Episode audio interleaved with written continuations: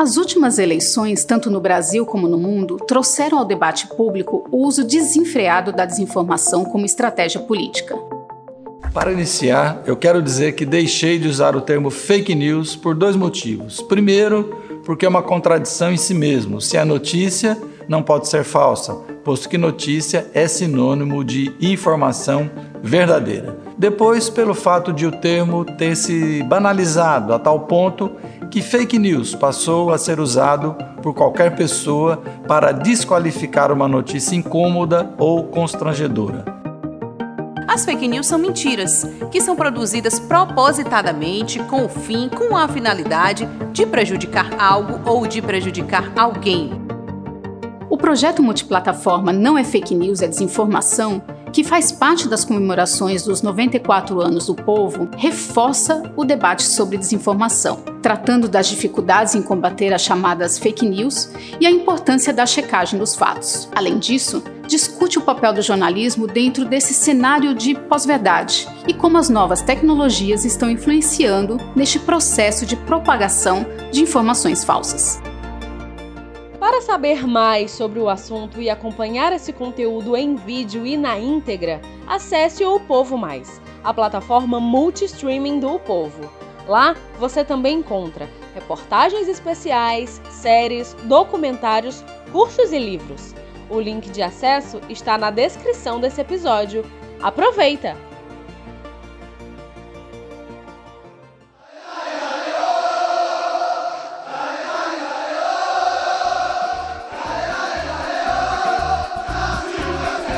Futecast, o podcast do torcedor cearense.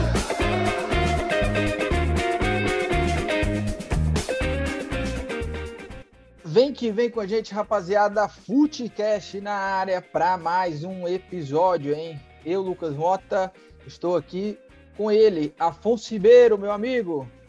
Tudo bem, né, Lucas? Um abraço para você, todo mundo que está acompanhando o Futecast. Vamos lá, mais um programa aí, um episódio para a gente falar de preparativos aí, né, de Ceará e para Fortaleza para essa estreia na temporada 2022. Exatamente. No programa de hoje a gente vai falar muito aí sobre esses preparativos, como o Afonso já adiantou, o Ceará e o Fortaleza que vão estrear no fim de semana, dia 29, dia 30 de janeiro, estreia na temporada, jogo da Copa do Nordeste. O Ceará recebe, vai visitar, na verdade, o Sergipe e o Fortaleza é, recebe o Souza da Paraíba no Castelão. Tem alguns detalhes aí desse jogo, né, que colocam um ponto de interrogação o jogo do Ceará contra o Sergipe e a gente vai explicar os motivos. E no programa nós ainda vamos debater sobre uh, o jogo amistoso do Ceará contra o Floresta, o jogo treino, uh, como que o Ceará saiu, quem foi bem, quem não foi. Nós teremos a participação do Horácio Neto, setorista do Ceará, pela Rádio Povo CBN. Vamos falar também sobre o Yuri Castilho, jogador aí que foi contratado pelo Ceará para essa temporada, veio lá do CSA e a gente vai ter uma análise também é, sobre o Yuri Castilho. E sobre o tricolor do PC, vamos falar sobre tudo aí, sobre a chegada de Silvio Romero e Moisés, trazer os detalhes também dessa negociação do Moisés, que vai vestir, assim como o Romero, a camisa do Fortaleza na temporada de 2022 e debater sobre esse ataque do Fortaleza, porque saíram David e Wellington Paulista, chegaram Silvio Romero e Moisés. Simbora, porque tem muito debate pela frente aqui no Footcast.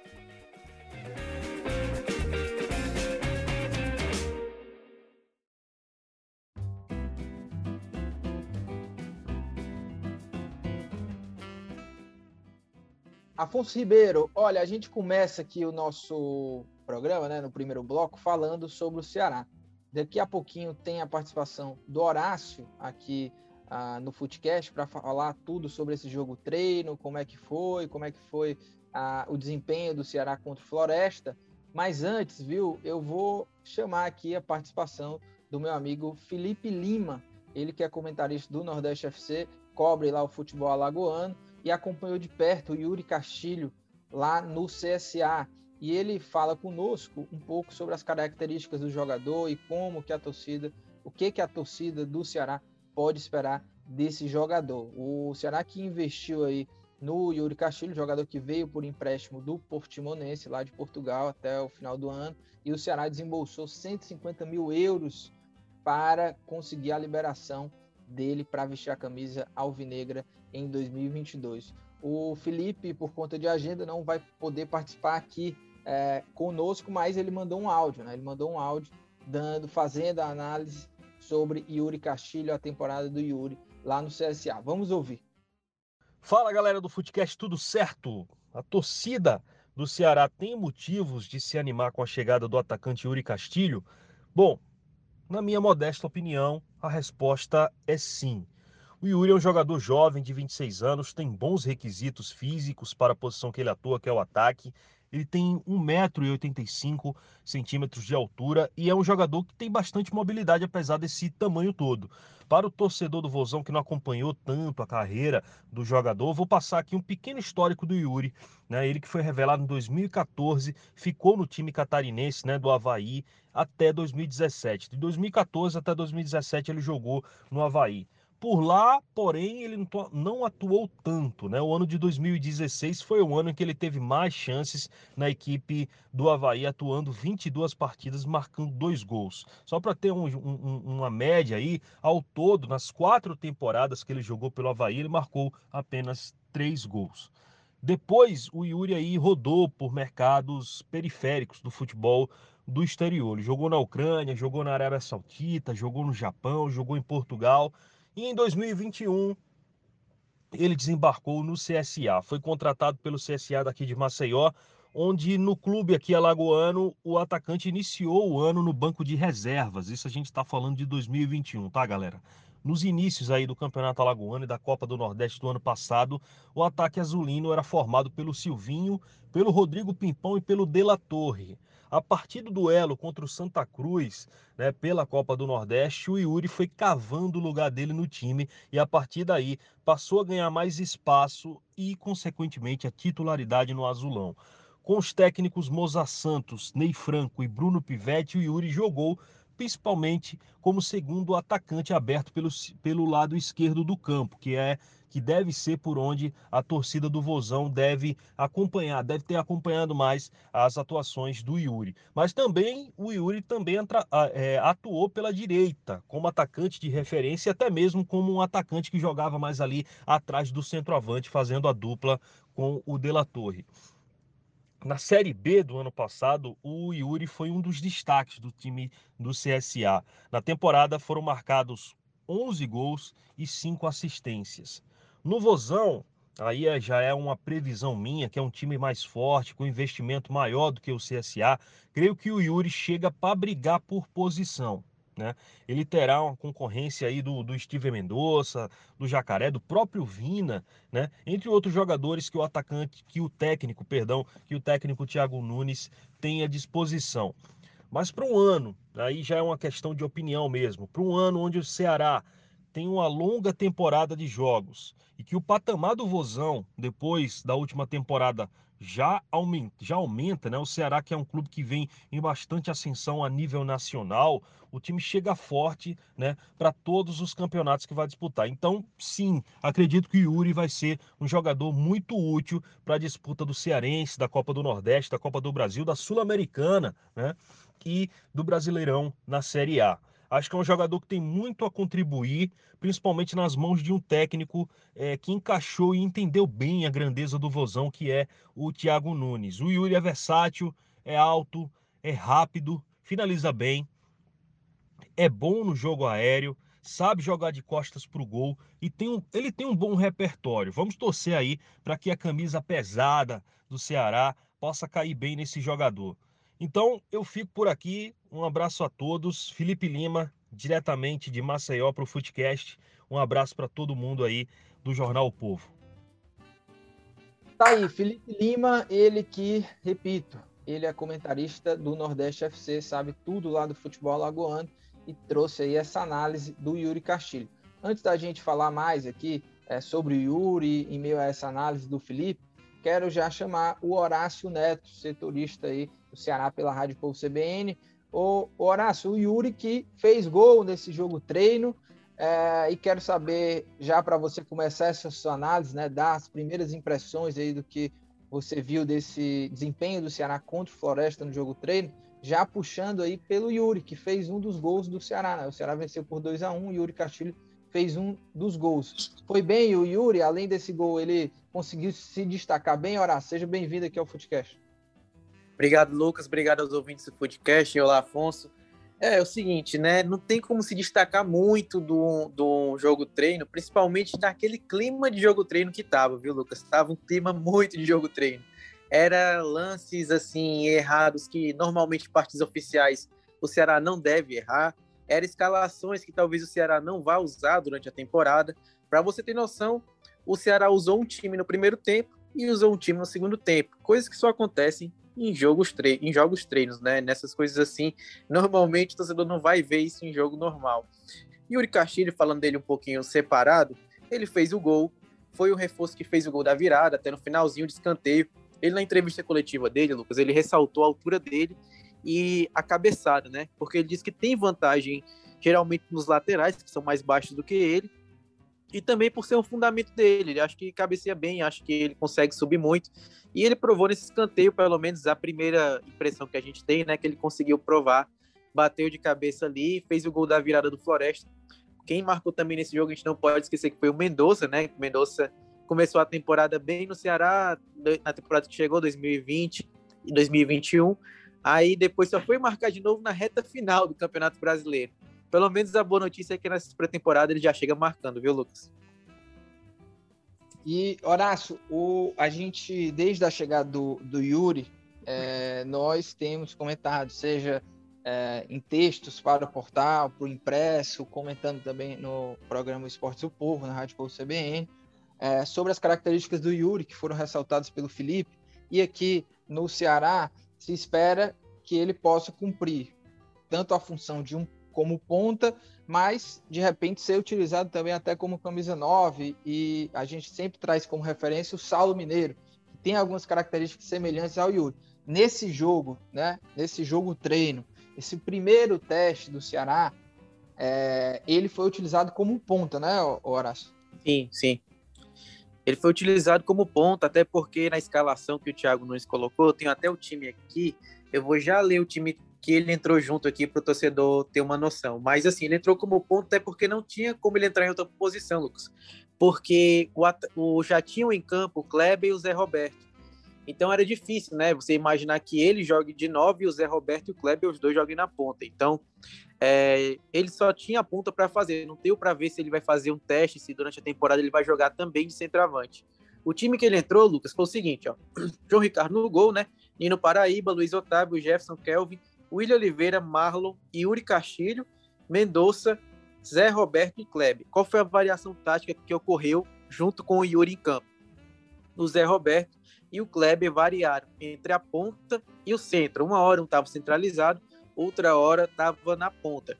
O Mendonça, ele atuou primordialmente centralizado em alguns momentos, mas em outros na ponta esquerda. E o Yuri Castilho atuou na ponta esquerda e alguns momentos puxando para dentro, mas mais para a ponta esquerda até que o Mendonça. O Mendonça até atuou mais na direita algumas vezes do que os atacantes, do que o, o Kleber e o, e o Zé Roberto nessa variação. Tá entendendo? Esse triângulo acaba que o Mendonça também puxava para a direita. Então, o Yuri ficou um pouco mais na ponta esquerda, puxando os ataques, né, cortando para dentro e tentando as jogadas ofensivas. Eu diria até que ele ali desse time, desse time, segundo time que entrou no segundo tempo, ele e o Mendonça foram os melhores em campos, não só pelo gol, mas também foram os que tinham mais dinâmica, assim, contribuíram mais.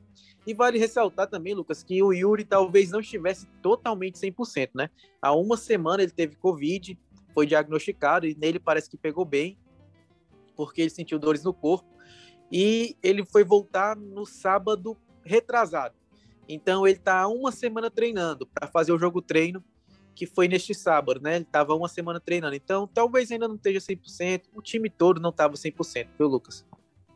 É, e você falou aí do time do segundo tempo. O time do primeiro tempo foi Richard, Michel Macedo na lateral direita, a zaga Marcos Vitor é, da base, né, que foi incorporado ao profissional, Gabriel Lacerda, outro zagueiro, Vitor Luiz na lateral esquerda, Bruno Pacheco ainda não se recuperou 100% aí da lesão, Richard e Giovanni ah, no meio de campo, né, os volantes, Léo Rafael, né, que é jogador também que veio da base aí, que vai estar no profissional nessa temporada, Vina, Jacaré e o Gabriel Santos. Horácio, o Thiago Nunes, a gente viu na chegada dele ao Ceará, já na temporada passada, ele, ele utilizava esse esquema 4-1-3-2, né? O Vina é um segundo atacante. Claro que ele ajuda também ali na criação, mas ele é, é importante como fazendo essa função de segundo atacante, pisando cada vez mais na área, ali ao lado do centroavante. E queria que você falasse um pouco dessa estrutura uh, uh, tática do Ceará que eu não, não acompanhei, não consegui acompanhar o jogo inteiro, vi alguns trechos, é, mas essa estrutura ela, ela foi mantida, né? A ideia, como o Thiago não já falou até em coletivas da, da, da na temporada passada, que é, você tem dois volantes, mas um dos volantes, no caso Sobral, né, deve fazer essa função ao longo da temporada. Sobral não jogou nesse jogo. Esse volante ele joga ali mais adiantado, ajudando na criação, inclusive combatendo a, a saída de bola do adversário. É, o que, que você viu aí dessa estrutura tática, dessa composição tática do time contra o Floresta que vale destacar? Assim? Exatamente, o que você falou, o Ceará joga nessa formação que o Thiago deixou claro. Né? A gente na transmissão fala o 4-2-3-1 para facilitar o entendimento do torcedor. Mas o Thiago falou que no momento ofensivo do Ceará é o 4-1-3-2. E essa, e essa formação no momento ofensivo se manteve com essa variação destacada no segundo tempo, em que o Kleber, em certos momentos, ficava na ponta direita, em certos momentos o Zé Roberto, e em algumas outras ocasiões o Mendonça também fez essa ponta direita, principalmente na recomposição. O Ceará, no momento defensivo, quando está sem a bola, ele puxa para o 4-4-2. Ele sai da formação do 4-1-3-2. Então, no momento defensivo, os laterais normal, zagueiro tudo na posição ok, Aí o volante que vai para o meio no momento ofensivo, ele volta para a recomposição de volante. Então, nessa escalação aí, o William Oliveira, que era o que ficava, o Marlon era o que ia mais à frente e voltava. O curioso era que eu estava realmente curioso para saber, o Ceará não teve muitas, é, muita ameaça ofensiva, sabe, Lucas? Então não pude ver tanto a recomposição do Ceará para saber se o Kleber, porque o Kleber é o cara que contribui muito defensivamente, né? Ele quando tá no ataque, ele contribui muito, mesmo roubando a bola, fazendo falta, sempre ajudando ali a parte de recomposição. Queria saber se ele no momento de recomposição, ele iria sempre estar na direita ou se teria essa variação. Aconteceu essa variação na recomposição, né? Às vezes foi o Mendonça pela ponta direita, às vezes foi o Kleber, só que não deu para perceber se seria muitas vezes, porque foi praticamente um, um, treino de ataque. O Ceará atacou todo o tempo e o Floresta fez o gol numa falha bizonha que não vai acontecer isso numa partida normal, né? Que era jogo treino, o João Ricardo estava no meio campo. Aí sofreu o gol de cobertura. Mas assim, normalmente esse lance não vai acontecer. Então, difícil a gente conseguir observar pouquíssimas coisas da recomposição do Ceará defensivo. Ofensivo se manteve o padrão, teve essa variação de centroavante, Zé Roberto e o Kleber, e assim, o Lucas, é, uma fonte minha me disse o pensamento do Thiago, sabe? Como atacante do Zé Roberto. E ele disse que o, o esquema está voltado para a potencialização do Vina. O que é que seria isso? Como o Zé Roberto é um jogador, é um jogador que busca muito o jogo, que recua muito e que abre espaço para os meias, o Vina é um cara que sabe aproveitar muito bem esse espaço. Ele aproveitou quando o Jael tinha oportunidade de fazer isso, ele aproveitou quando o Kleber fazia isso. E é o entendimento da comissão técnica é que o Zé Roberto é mais especializado nesse âmbito, nessa função de sair do ataque para puxar jogo e abrir espaço para o meia, do que os outros atacantes. Então o Vina tende a aproveitar mais esse espaço, né? Então a gente pensando assim, o Zé Roberto nessa variação com o Kleber, pode ser também que ele abra espaço não só para o Vina, mas também para os meias que estão abertos ali, já que entendendo essa variação com o Kleber, uma hora estava centralizado, outra hora estava aberto, Lucas. É, a, Afonso, quer fazer alguma pergunta, tirar alguma dúvida aí com o Horácio? O homem assistiu tudo, acompanhou tudo lá desse jogo treino do Ceará. É, eu, eu vou aproveitar, Lucas. É, vocês já falaram bastante do Yuri, né, que acabou se destacando mais, mas perguntar para o Horácio também dos novos reforços também, o que é que deu para ver, né? O torcedor tem uma ansiedade grande e expectativa, né, pelos laterais, por exemplo, né, que foi um setor carente no ano passado. O próprio Richard, né, um cara que foi muito importante lá no Atlético Paranaense, chega também com uma boa expectativa. É, então, eu queria que o Horácio falasse sobre os outros reforços, né? O que é que deu para ver mais ou menos aí já dele, quem está já com um ritmo melhor, o que é que deu para observar dentro desse modelo de jogo aí quem que já, quem que já tá no, no, no, prumo aí para ajudar o Ceará. Ô, Afonso, como eu disse, é um pouquinho complicado de, de falar. Eu peço até desculpa aí para vocês e para o ouvinte né, do, do podcast, porque é complicado da gente falar quem tá melhor nesse jogo treino, porque era um clima muito de jogo treino. Era, era um clima assim de, de às vezes a bola passava, o jogador não corria tanto para pegar. O Floresta estava muito defensivo, então não deu para a gente observar tanto o momento defensivo do Ceará. Mas botando todas essas ressalvas, botando tudo isso em questão, eu vou aqui citar alguns que aparentemente tiveram uma boa é, aparentemente porque é a minha percepção, mas tiveram um bom desempenho. Eu vou destacar o Nino Paraíba. Eu achei que ele foi melhor que o Michel Macedo, mas isso não significa que ele será titular na temporada, porque até então o que eu tenho de dentro do Ceará é que é uma disputa muito aberta entre os dois, um por conta de um favor, um, é um é um pedido da comissão técnica, outro é uma avaliação do Ceará, e os dois é, concordam que os dois são muito bons, tanto Michel Macedo quanto o Nino Paraíba, então essa dúvida de quem será o titular, mas no jogo amistoso talvez o Nino tenha saído melhor. Richard também foi bom, o Richard também fez bem a função, e eu acho que até que ele começa a largar na frente, porque o Fernando Sobral, que é o titular absoluto da posição, tá com o pé machucado, né? Tá com inchaço no pé esquerdo. A gente não sabe se ele vai estar tá pronto para estreia. E o Richardson tá com Covid. É um dos quatro atletas do Ceará que tá com Covid-19, né? Então, também não sei se o Richardson vai estar tá apto para o jogo da estreia de sábado. Pensando assim, o Richard se jogar bem o jogo de é, o jogo de sábado na Copa do Nordeste contra o Sergipe, né? Se acontecer, né? Porque teve a ocasião do Sergipe também por questão de Covid-19, eu acho que o Richard já começa a fomentar também um pouquinho mais de sair na frente dos outros volantes. Outro destaque também, o último ali dos reforços que a gente pode destacar é o Vitor Luiz, né? Vitor Luiz fez uma partida bem normal, nada demais, também nada de destaque. Algumas vezes eu, algumas vezes eu acho que o Vitor Luiz recua muito a bola para o defensor. Acho que isso também ele fazia muito no Palmeiras, no Botafogo. Acho que ele permanece fazendo um pouco no Ceará. Talvez se ele olhar um pouquinho mais para frente, melhore alguma, a, até a, o desempenho dele. Mas não tem muito de, do que destacar dos reforços, não. O Zé Roberto tem, é o principal destaque, né? Yuri Castilho, na minha concepção. O Zé Roberto pela função tática que fez. E o Yuri Castilho porque ele fez uma boa partida ali ao lado do Mendonça. O, Horácio, só para a gente fechar aqui a tua participação, você falou dos reforços, eu fiquei também em dúvida aqui, é, fiquei curioso, né? Para saber como que foi, como que você avalia o desempenho dos jogadores que subiram da base e jogaram, né? O Léo Rafael, esse que é meio campista, uh, o Marcos Vitor e o Jefferson zagueiro, né? O Léo Rafael e o Marcos Vitor jogaram no primeiro tempo e o Jefferson zagueiro também jogou no segundo tempo. Eu vi, inclusive, torcedores nas redes sociais elogiando aí a participação dos zagueiros, né? O Marcos Vitor e o, e o Jefferson. E queria saber a tua avaliação desse trio, né? Além dos zagueiros, o Léo Rafael também. Os dois zagueiros, né, específico que você falou, o Marcos Vitor e o Jefferson, eles já são muito bem avaliados no Ceará, viu?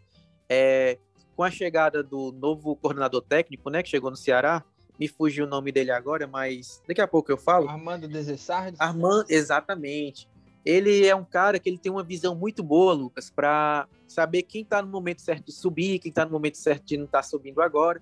E eu acho que o Jefferson, isso é achismo, viu? Isso não é informação. Eu acho que o Jefferson foi uma da foi um pitaco dele. Depois que ele chegou, alguns jovens subiram a mais do que já tinham subido. Antigamente a gente tinha só o Zé Rafael e o Marcos Vitor que tinham essa Léo concepção Rafael, que iam subir. Léo Rafael e o Marcos Vitor que a gente tinha essa concepção que ia subir. Mas o, com a chegada do Armando, né? Então subiram mais alguns jovens. Ainda vai subir o Felipe Micael, ainda vai subir mais um atleta além do Jefferson, tem mais um ainda que vai subir na, do, da base profissional. Então ele tem uma visão legal. Botando assim, resumindo, né? A atuação dos zagueiros não tem como a gente julgar muito, apesar do elogio da torcida, porque o Ceará não foi exigido defensivamente. Mas o Jefferson fez uma partida, contribuiu bastante ali com, participando do jogo. O Marcos Vitor também contribuiu do jogo, mas acho que o Jefferson participou mais no momento com bola. Agora o Léo Rafael, tem como a gente destacar uma coisinha dele, que o Léo Rafael ele é um meia, né? Ele jogou na base como meia, alguns momentos ele foi volante sim, mas a maioria das vezes jogou como meia na base. E havia expectativa que ele jogasse ou no lugar do Vina, mas o que eu tinha entendido já, pelo que eu tinha apurado, pelo que eu tinha procurado informações é que ele seria sim volante. A opção dele como Vina, como reserva do Vina em alguns momentos, seria mais circunstancial. E se isso realmente acontecer? Então, no amistoso ele jogou como volante, ele fez a função que seria do Sobral, teoricamente, né, no momento ofensivo. Então, o Léo Rafael fica esse destaque ali que ele é vai atuar mais ou menos na posição do Sobral, apesar de ainda haver essa expectativa, né, de se algum momento acontecer alguma coisa com o Vina, não puder jogar, se poderia colocar o Léo Rafael, mas acredito que não. Acho que acredito que ele vai ficar na posição do Fernando Sobral mesmo, viu, Lucas? Show de bola. Tá aí o Horácio trazendo todas as impressões aí dessa estreia. Obrigado, Horácio, da estreia que eu falo, não é a estreia oficial, né? Mas do jogo treino aí que rolou no fim de semana passado. A estreia mesmo do Ceará, Afonso, vai estar tá marcado para o dia de 29, é, no fim de semana de agora, né? E até no começo do programa aqui eu falava sobre essa questão uh, de que pode ser que tenha algum tipo de alteração. Por quê? Sergipe é, teve aí, e aí já, já tornou isso público, no, né, oficial, é, que vários jogadores do Sergipe testaram positivo para a Covid-19. É, vou até trazer o número exato aqui do comunicado do Sergipe. É, e aí já pediu a, o adiamento do jogo do Sergipe contra o Botafogo, que vai acontecer na quarta-feira. Quarta-feira, que é dia 26 de janeiro. Então, o Sergipe já pediu, por conta que tem vários casos de Covid no elenco. Tá aqui, eu estou com um comunicado do Sergipe. Ao todo, 16 atletas e 5 membros apresentaram é, resultados é, positivos para o novo coronavírus. E aí a diretoria do Sergipe é, solicitou aí já a CBF o adiamento dessa partida contra o Botafogo, né? Que seria o jogo válido pela primeira rodada. Então, se está pedindo já para esse adiamento desse jogo, talvez o jogo lá do fim de semana possa sofrer algum tipo de alteração. O que seria, uh, pelo calendário, né, Afonso, já algo pouco negativo. O Ceará já adiou alguns jogos aí, né? E, e esse primeiro jogo, então, se for adiado, complica mais ainda esse calendário, né? É, Lucas, acaba se tornando aquele. Fica naquela linha tênue, né? De você ter muito tempo de treino, que é bom para preparação, mas é bom você ter jogo também, é, senão fica aquela, aquela coisa, né? Você não pode também só treinar e não jogar, e nem jogar demais sem treinar, né? Então, é importante, né? O Ceará conseguiu, até com aquele pedido de adiamento né, da primeira rodada, ganhar um tempo a mais aí de pré-temporada, né? Voltou os trabalhos no dia 8 e teria estreado já agora nesse final de semana, né, que passou, então teria sido realmente um prazo curto, ganhou esse tempo a mais de preparação, inclusive fazendo jogo treino, é, mas aí teve o adiamento desse jogo, né, caso é, o Sergipe não tenha, né, condição realmente de, de jogar, né, por, por, não ter jogadores à disposição, é, eu acho que já, já complicaria, né, o Ceará já está aí, é, inclusive divulgou, né, nessa segunda-feira, a programação já de viagem, o cronograma, né, então já a, comissão técnica, a partir daquele adiamento da primeira rodada, já é, planejou ali essa pré-temporada para quando chegasse né, a data do primeiro jogo, que seria é, aí no dia 29, né, o time está numa boa condição, né, treinado, né, com ritmo, condição física e tudo. Então, acho que um adiamento já, já realmente seria prejudicial para a questão de planejamento, é, questão de data, né, no calendário é complicado você conseguir remanejar, então de repente se esse jogo não acontecer agora, o Ceará pode ter uma sequência mais pesada de jogo mais para frente, quando precisar remanejar. É, então é, tem que aguardar, né, se a CBF realmente vai atender esse pedido aí do primeiro jogo, né, do, do Sergipe, foi o pedido que eles fizeram, né, para o jogo do Ceará, eles ainda não falaram nada, é, mas acho que já liga um sinal de alerta aí, o Ceará deve estar observando, né, tentando entender esse cenário, se realmente vai afetar a partida contra o Sergipe ou não, né? Mas é, para o Ceará, eu acredito que o mais benéfico seria é, conseguir né, manter esse jogo para o fim de semana, até porque logo depois já, já tem um clássico, né? Porque o outro jogo acabou sendo remanejado, enfim. Então acho que realmente o mais interessante para o Ceará seria ter aí um, um, esse jogo de estreia ainda nesse mês para poder fazer já aquelas primeiras avaliações, ajustes para depois encarar o Clássico Rei. Show de bola. E, e do Ceará a gente vira a página para falar sobre Fortaleza no nosso segundo bloco aqui do programa.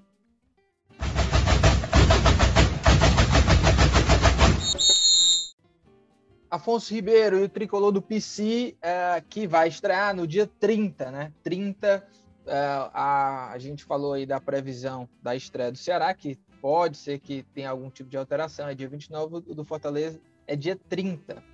Dia 30 de janeiro, às 18 horas, o Fortaleza recebe o Souza da Paraíba. O Souza que surpreendeu, né? Souza da Paraíba surpreendeu ah, na estreia aí na Copa do Nordeste, venceu uh, venceu por 1 a 0 o CSA, né? E para quem para quem está acompanhando a Copa do Nordeste quer saber mais sobre os clubes aí, os adversários do Ceará, do Fortaleza, o Floresta também que está na Copa do Nordeste é o terceiro representante do futebol cearense. A gente fez um especial guia do Nordestão, tem tudo lá ah, sobre todos os sobre todos os times, né? Informações sobre todos os times e tem é, informação do Sergipe, né, que é, o, é esse primeiro adversário aí do Ceará, é, possivelmente, né, e tem também sobre o Souza, Souza da Paraíba, que estreou, como, como já falei, 1 a 0 vitória sobre o CSA. Afonso Ribeiro, ah, nessa preparação aí do Fortaleza, já te pergunto o seguinte: Romero, Silvio Romero e Moisés é, podem já ter novidades no time do Voivoda? para a estreia, hein?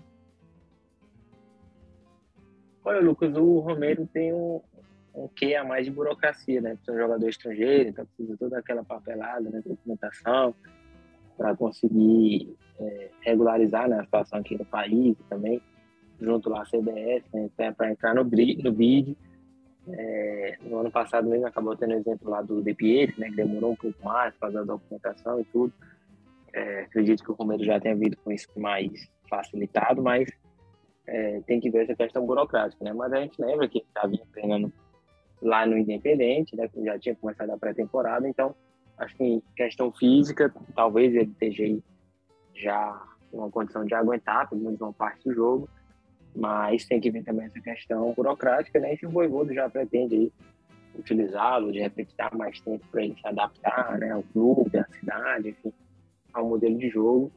É, e o Moisés, né, a questão burocrática é bem mais simples, é, vinha treinando já também lá na Ponte Preta, e aí eu acho que cai nessa mesma questão, né, se de repente o muda, quer dar mais tempo para ele se adaptar, né, enfim, é, se ambientar melhor, mas no caso dele eu acho que tem aí um fator que pesa mais, que é a, a ausência do David, né, o Romero ali, você já tem o Robson, né, o próprio Rogério Henrique, e no caso do Moisés, né, com a venda do David, você teria ali o De Pietro e talvez o Romarinho, né, para exercer a função.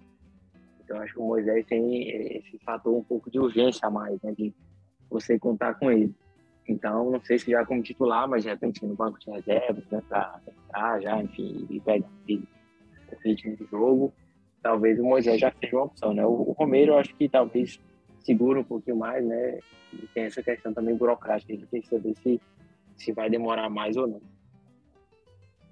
É, e os dois que a gente está gravando aqui segunda-feira, dia 24, os dois já tão, estão treinando com o restante do elenco. É, lembrando, e é, você que está ouvindo o Footcast, é, não sei qual dia, qual horário que você vai estar tá ouvindo, mas o Romero, provavelmente, quando você estiver ouvindo, pode ser que o Romero já tenha dado coletivo. O Romero vai ser anunciado oficialmente na terça, dia 25 lá no Castelão, né? É uma apresentação de pompa aí pro, pro Silvio Romero.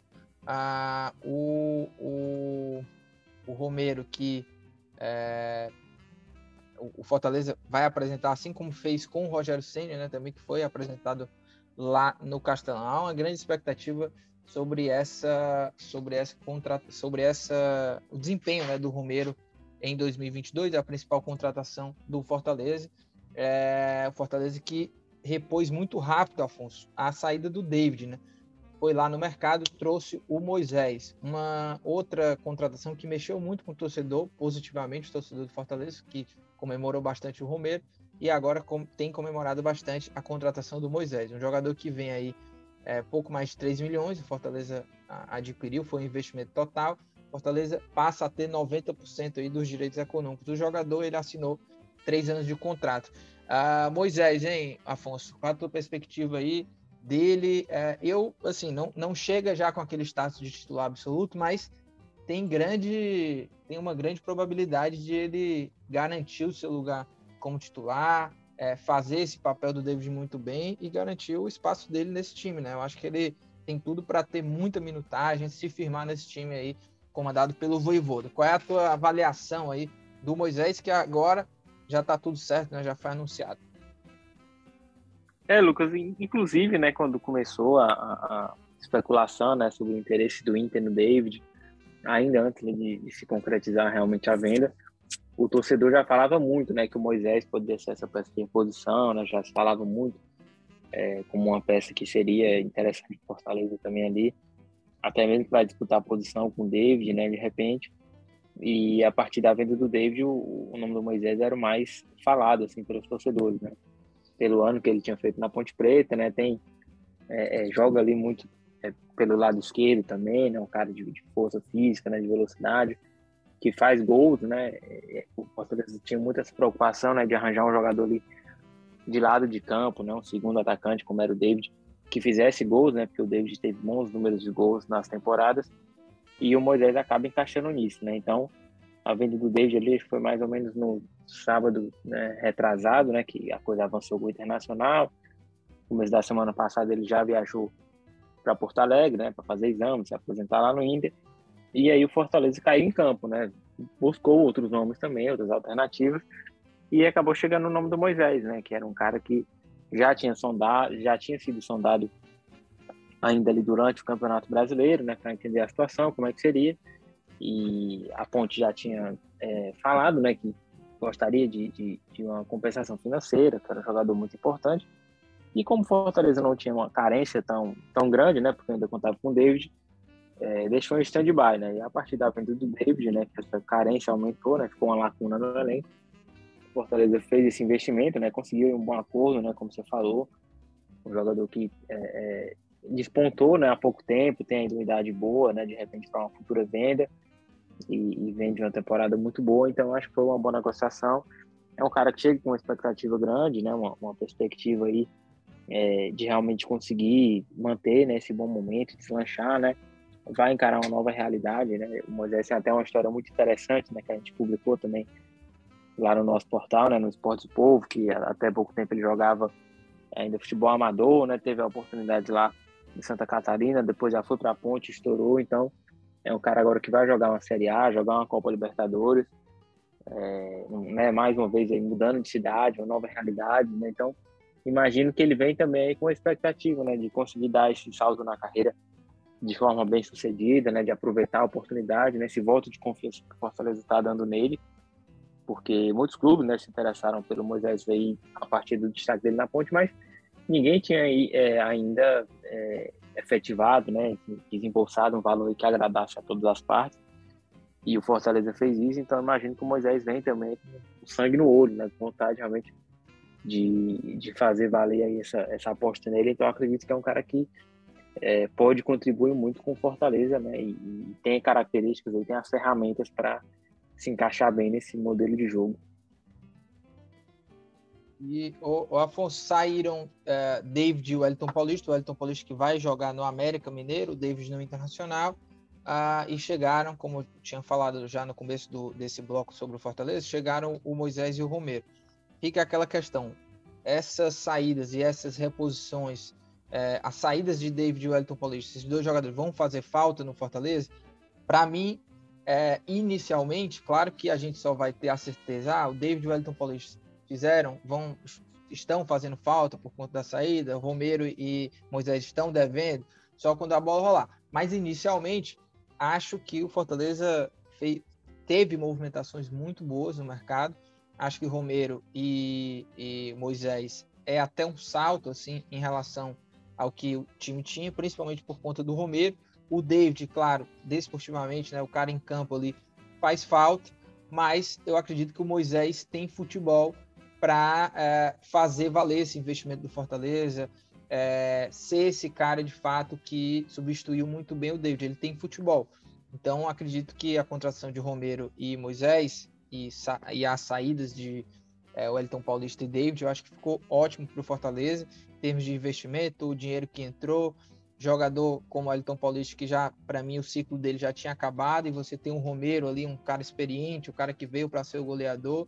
e ainda tem o, o Moisés, que para mim é, vai substituir à altura o David. Como é que, qual é a tua avaliação sobre essas movimentações, essas duas chegadas e essas duas saídas? É, Lucas, em relação a, a Romero e Wellington Paulista, né, que são ali da mesma posição, acho que o Fortaleza tem um ganho, sem dúvida. É, o Wellington foi um cara muito importante nas primeiras temporadas, né, duas primeiras temporadas, 2019 2020, né, fazendo um bom número de gols.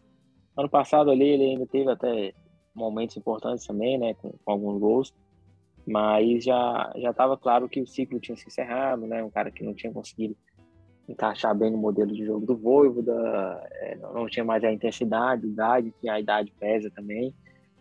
É, então acho que, né, e com a chegada do Romero, um cara que é, já, já ficou muito claro aí, né, que é realmente um goleador, um cara mais jovem também, né, senso de posicionamento, enfim. É, nessa, nessa questão, acho que o Fortaleza tem um ganho muito grande com a chegada do Romero e a saída do Wellington. E a questão de David Moisés, né? O David é um cara que cresceu muito no Fortaleza, né? Ele vinha embaixo do, do Cruzeiro, né? Realmente ali é, sem confiança. Inclusive no Fortaleza, quando chega também, né? Ele passa um momento ali muito difícil, mas depois daquilo ele deslancha, foi muito importante. O cara que estava muito bem, realmente. É, e, e, e, sai no momento que ele que ele estava é, muito bem, né? Muito encaixado, muito adaptado. Foi muito importante também no ano passado. Mas, como você falou, chega um cara que tem potencial também para isso. E eu acho que se o Moisés conseguir eh, se encaixar bem aí, né, fazer as coisas darem certo, eu acho que ele é um cara que pode é, não fazer o torcedor é, nem notar essa lacuna, né? Assim, a saída do David, é claro que o torcedor gostaria de contar com os dois, né? De repente, um ser reserva do outro, né? Ter como opção. Mas eu acho que o Moisés tem capacidade, tem potencial para é, fazer o deixar o torcedor tranquilo, né, em relação a, a, essa troca, né? Você perdeu o David, é claro que pesa, é, né, pelo que ele vinha jogando, pelo que ele já estava ali ambientado, né, ao, modelo de jogo, ao clube e tudo. É, tinha caído nas grandes da torcida, né, depois de muitas críticas durante muito tempo. Mas eu acho que o Moisés chega também já com, com essa confiança, né, com uma moral boa na torcida e ele tem realmente capacidade de ocupar aquele setor ali sem deixar, sem deixar saudade. E, e Afonso, você que, é, para a gente fechar esse assunto também de saídas e principalmente sobre o David, é, você trouxe sempre as informações sobre essa negociação do David. Ah, nesta segunda, dia que a gente está gravando, o Fortaleza e o Internacional oficializaram, o Internacional oficializou a contratação e o Fortaleza oficializou a saída e explicou um pouco sobre a negociação é, entra nos cofres do Fortaleza mais de 10 milhões, né? 10,8 milhões de reais aí nos cofres do Fortaleza, que vendeu toda a sua parte é, em relação aos direitos econômicos que tinha do David, que eram 45%. Mas o Fortaleza é, ainda pode faturar é, numa futura venda né, do David. Eu queria que você explicasse um pouco sobre a situação aí, que o David, mesmo depois de ter saído, ainda pode movimentar os cofres do Fortaleza. Né? É, Lucas, o, o, inicialmente, né, quando Fortaleza, Inter e o empresário do David estavam articulando essa negociação, né, ficou muito claro que era uma vontade do David de ir. É, o Fortaleza aceitou, né, diante do valor que o Inter ofereceu, né, esses 10 milhões e 800, fazer a negociação, né, o David pediu também, queria ir, né, deixou isso claro. E o Fortaleza aceitou é, dentro da condição de permanecer com o percentual, inicialmente ali de 10%, é, de uma futura venda, né? Que o Fortaleza é, entendia que isso seria né, equivalente à venda de 35%, e o Inter entendia que não, né, que seria um acordo com o jogador ou aquela questão de mais-valia, né, em cima do lucro de uma futura venda. É, e mais uma ficou acertada, né, a venda do David, a saída, ele acabou indo, viajando, se apresentou. É, e aí, naquela troca de documentos, né, de contratos, de cláusulas, enfim, é, essa questão veio à tona, né? Se seria, se o Inter ia adquirir 45%, 35%, se ficaria mais valia, enfim. É, e aí, como o David né, tá muito disposto a jogar no Inter, né, o próprio empresário do jogador também, é, o, que é o André Cury, tem uma boa relação com os dois clubes, ele é, né, garantiu que o Inter iria ali adquirir 45%, né, que era do Fortaleza, o Inter ficaria com praticamente metade do jogador, e aí, os outros 55%, né, que pertencem justamente ao empresário e ao jogador, eles iriam abrir mão aí de 8%, né, para numa futura negociação o Fortaleza lucrar aí esses, esses 8%, né? Então, o Fortaleza vendeu os 45% dos quais tinha direito sobre o David, mas se houver uma futura venda aí, né, do Inter, Fortaleza vai ter direito a 8% do valor total, né, por esse acordo com o empresário do jogador. Boa. E olha, a gente vai finalizar esse nosso papo, claro, com as nossas dicas aleatórias.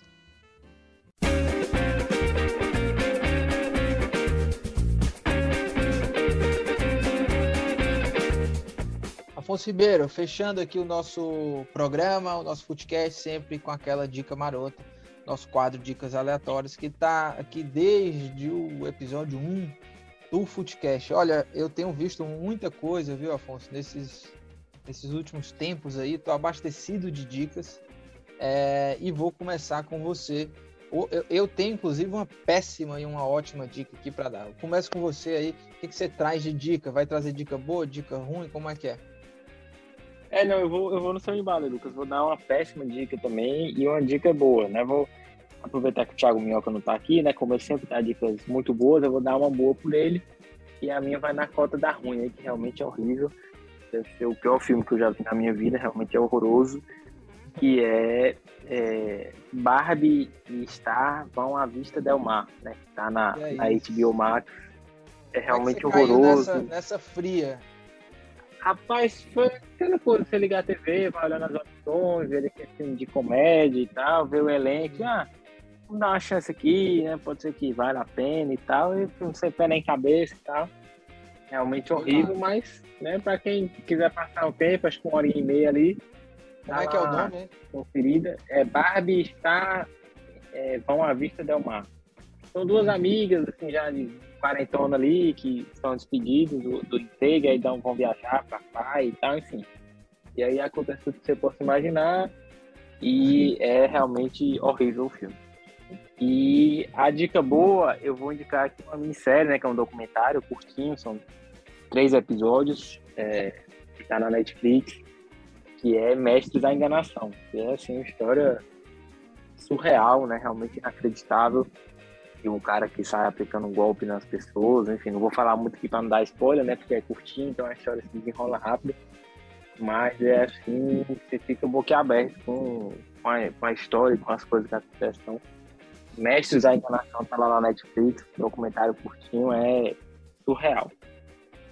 Olha, Afonso, eu vou lhe falar, a minha dica boa é, seria essa, acredito, Mestre da Enganação. Eu eu, eu assisti assim, um dia eu assisti os três episódios, é surreal essa história.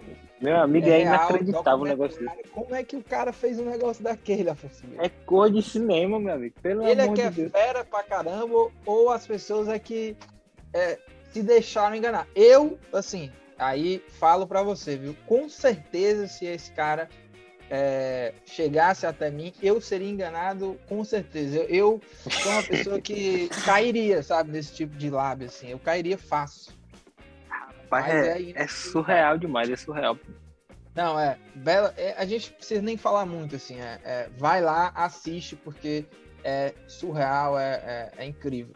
Agora, a minha dica ruim é o seguinte, é, eu não consegui nem assistir todo o filme, certo? Porque filme ruim, quando é ruim, ruim, ruim mesmo, viu, Afonso? Você não consegue ah. nem é, terminar o filme, né? E esse é o filme que tá lá na Netflix e os espectadores da Netflix, né? É, a, a, o algoritmo ali do negócio é, é, difícil, assim, porque eu caí nessa, né? Vi lá no top 10, estava sem saco de procurar, vi lá no top 10, o filme se chama Indecente, Afonso. Tá lá Rapaz, eu quase, eu quase cliquei nesse, viu? Faltou pouco Não, eu assistir esse aí, quase mas eu pulei. que tu cai. Quase que ah. tu cai. É horrível, é muito ruim, desde o começo. Parece, Afonso, que é como se eu e tu, nós decidíssemos fazer um filme e fôssemos lá, colocássemos o Thiago Minhoca para atuar, o Graziani, é, enfim, e fizéssemos um filme. É ruim do começo ao fim, é. Pelo é, amor de Deus. Só pela filmagem, só pela filmagem, tu já putz, esse filme aí não é, não é, não é profissional, não, deve ser ruim. E é isso, indecente, eu não consegui assistir nem Eu não sei nem se eu cheguei em meia hora de filme, assim. Eu desisti porque é um negócio Pelo horrível. amor de Deus. É o mesmo, é o mesmo. Eu já tinha dado uma dica ruim, semelhante aqui, para a pessoa não cair nessa armadilha. Que é um filme que tem também na Netflix. Ele surgiu, né, toda com a pompa, porque o ator do filme é o Jason Momoa, né, o Aquaman, que é Justiça em Família, também lá da Netflix. É ruim e eu não consegui nem terminar o filme, assim como indecente. Duas bombas, duas bombas. Mas é sempre aquela coisa, né? Às vezes o filme ruim é filme bom, né? Para alguns, né? Mas tá aí. Duas bombas, quer assistir duas bombas? Justiça em Família e Indecente, viu, Afonso? E com essas dicas maravilhosas, a gente vai terminando nosso programa por aqui. Valeu, Afonso, tamo junto. Lembrando que este podcast é uma realização do Povo Online e na edição nossa querida amiga Nicole Vieira. Valeu, um abraço.